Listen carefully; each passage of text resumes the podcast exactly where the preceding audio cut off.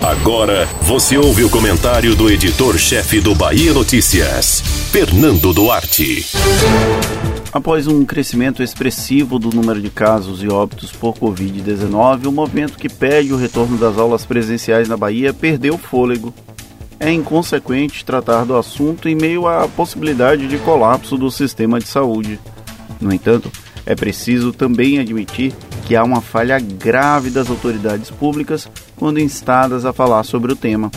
Eles se recusam a apresentar parâmetros objetivos sobre quando será possível retomar a rotina de atividades dos estudantes na rede pública e privada. Ah, mas foram apresentados em audiência pública os protocolos do reinício das aulas. No entanto, quando o documento reunindo as informações é cobrado, a resposta é evasiva. Ainda falta consolidar o que foi discutido.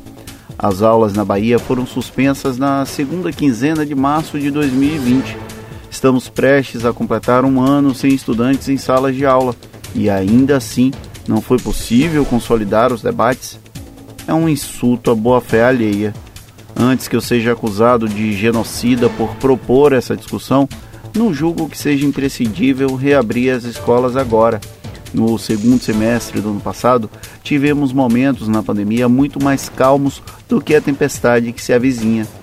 Ainda assim, a postura conservadora do governo não autorizou a retomada das aulas. Não será agora que devemos avaliar ser possível reagrupar crianças e adolescentes e rezar para que não haja surto de Covid.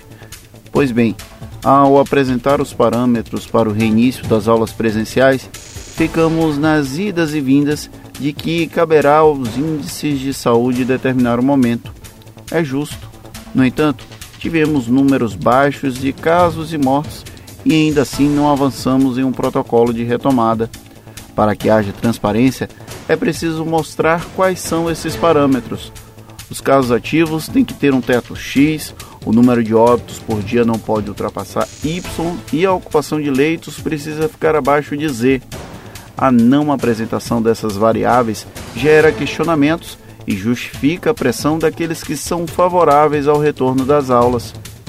Firmamos um pacto hipócrita há bastante tempo para fingir que o ano letivo de 2020 existiu, tanto para estudantes da rede pública quanto da rede privada. Não tenho qualquer dúvida de que a sociedade como um todo foi partícipe desse processo, mesmo porque o movimento antipolítico transformou o Brasil nesse caos social.